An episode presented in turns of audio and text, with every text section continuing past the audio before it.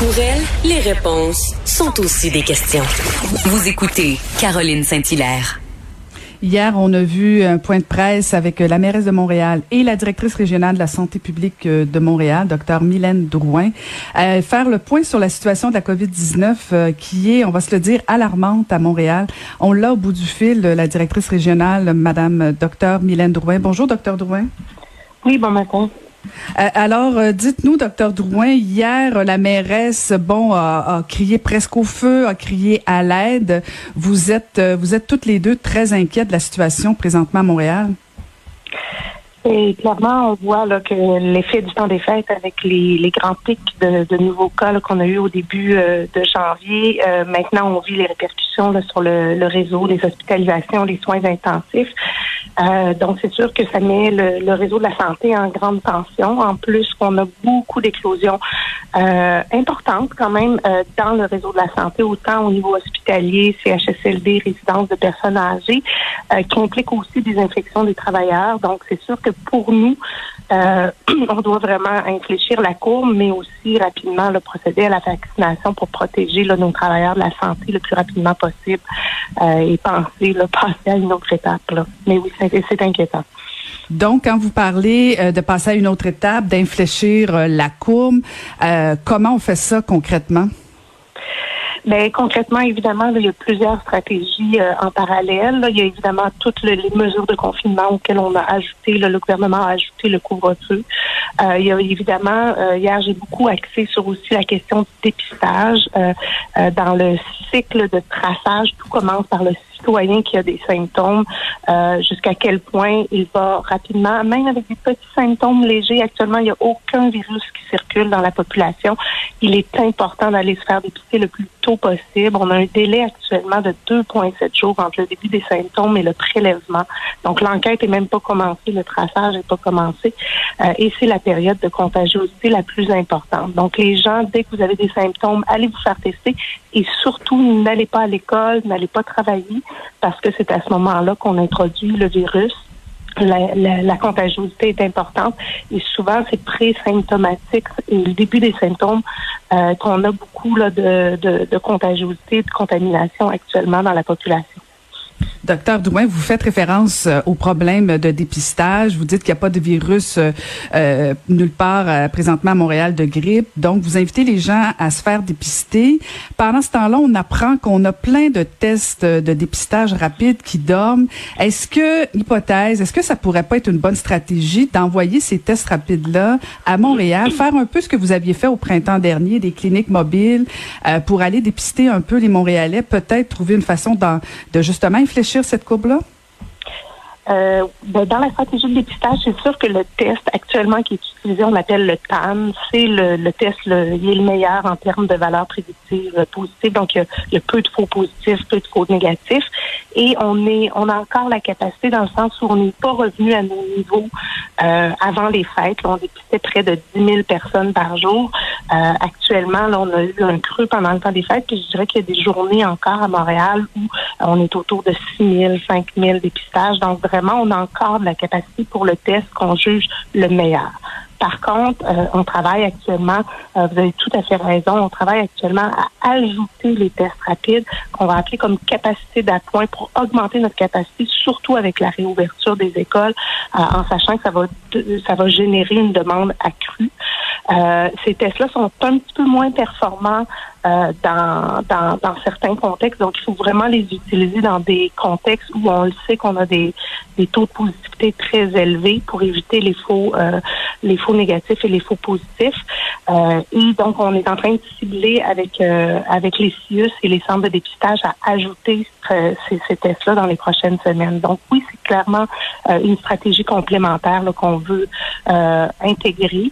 mais je dirais qu'à ce stade-ci, on a encore de la place pour accueillir des gens euh, qui souhaitent se faire dépister dans nos centres de dépistage. Donc, on a euh, de la place, mais on se prépare à accueillir les autres tests. Est-ce que vous savez pourquoi euh, les gens hésitent à aller se faire dépister? Parce que votre appel de, de, de dire allez vous faire dépister, il n'y a pas de virus actuellement. Est-ce qu'il y a une crainte? On a tellement mis de l'emphase sur le fait que les gens avaient peut-être pas respecté les consignes du temps des fêtes. Est-ce que selon vous, il y a cette inquiétude-là ou il y a une autre d'autres hypothèses? Je pense que ben, de ce que les enquêteurs nous disent, les gens au départ minimisent les symptômes. Euh, je ne sais pas si c'est notre biais cognitif à tous. Là, on n'a pas le goût de l'attraper.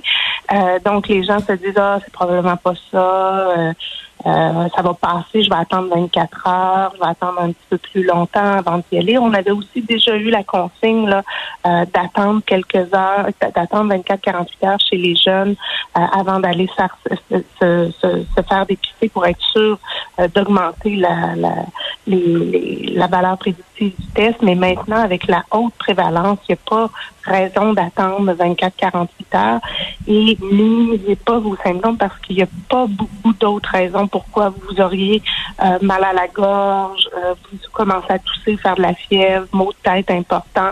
Euh, donc, c'est allez-y rapidement pour être assuré. Puis évidemment, même votre famille ne devrait pas se faire tester, mais pendant que vous attendez le test, soyez encore plus vigilants et limitez complètement vos contacts.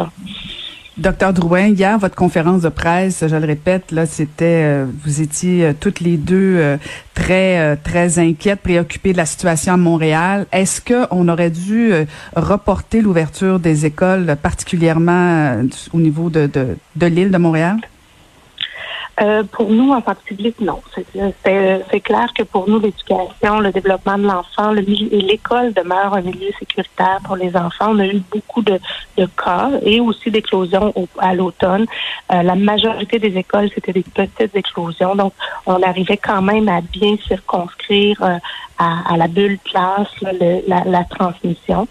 Euh, et dans un contexte de développement de l'enfant, de réduction des inégalités, euh, clairement pour nous, le retour à l'école était souhaité.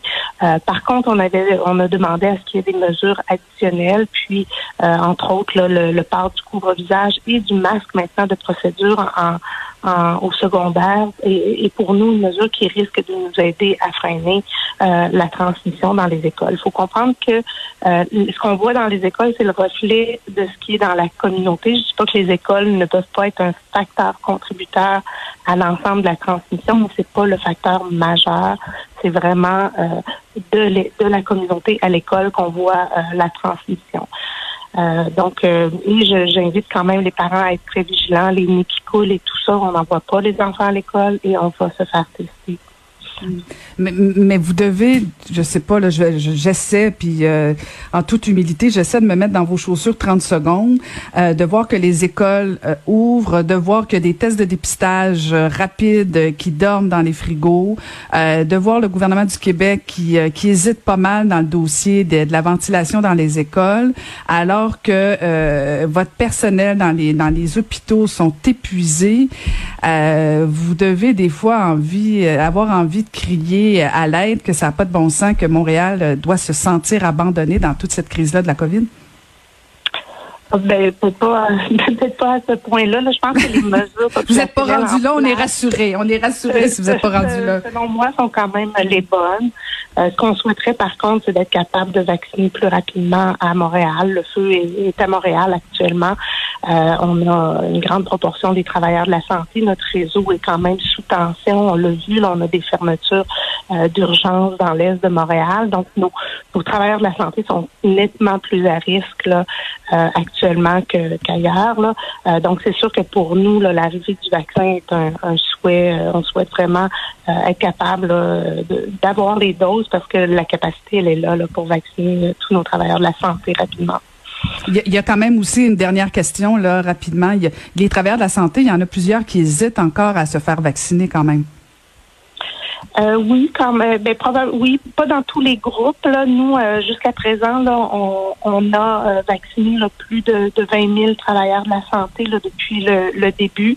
Euh, c'est des travailleurs là, qu'on appelle des, des, groupes prioritaires, là, évidemment CHSLD, puis tout ce qui est tous ceux qui travaillent en centre hospitalier, là, en contact avec des patients et dans des, zones plus à risque.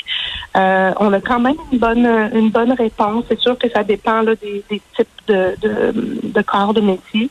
Euh, puis évidemment, ben on est au début de la campagne, fait que ça va faire aussi un effet d'entraînement. Plus il va y avoir de travailleurs qui vont s'être fait vacciner, plus ceux qui étaient peut-être pas les ce qu'on appelle en anglais les early adopters euh, vont finir par par demander le vaccin. donc on y va vraiment là catégorie par catégorie selon un ordre de priorité qui a été établi avec le gouvernement.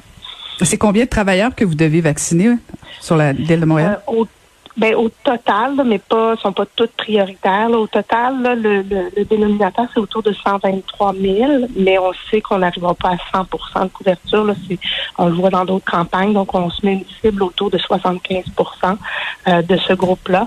Euh, puis, euh, évidemment, là, à court terme, on a deux blocs, là, plus deux, deux groupes plus prioritaires, et ça représente autour de, de 25 000 personnes. Mais rapidement, on va aller vers les autres groupes dès qu'on a les vaccins. Donc, on continue évidemment à couvrir euh, euh, plus largement les travailleurs de la santé. Bien, merci infiniment d'avoir pris le temps de nous parler euh, ce matin. Merci beaucoup, docteur Mylène Drouin. Merci infiniment. Merci. Bonne journée.